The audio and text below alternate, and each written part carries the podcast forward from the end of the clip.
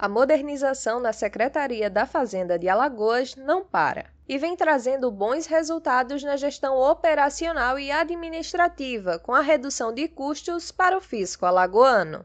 Um grande exemplo de inovação no atendimento foi a criação da NISE, atendente virtual da Fazenda. Implantada em julho de 2020, a ferramenta trouxe simplificação e maior agilidade na prestação dos serviços. Até 2019, para ser atendido, o cidadão alagoano teria que se deslocar para alguma unidade e protocolar a demanda. De acordo com o levantamento feito pela Cefaz, uma média de 3 mil pessoas eram atendidas através das unidades fazendárias. Com a chegada do atendimento virtual integrado, o número de atendimentos aumentou de forma exponencial. O setor de fiscalização e apreensão de mercadorias, por exemplo, realizava cerca de 2 mil atendimentos por mês no ano de 2019. Já com a NISE, os serviços obtiveram mais de 70 mil acessos na plataforma. Já no setor de IPVA, em 2019, os atendimentos gerais somavam cerca de 4.500. Com a implantação implantação da NISE, o número de atendimentos ultrapassou a marca de 22 mil. O gestor do IPVA em Alagoas, Eugênio Barros, ressalta a importância da assistente virtual.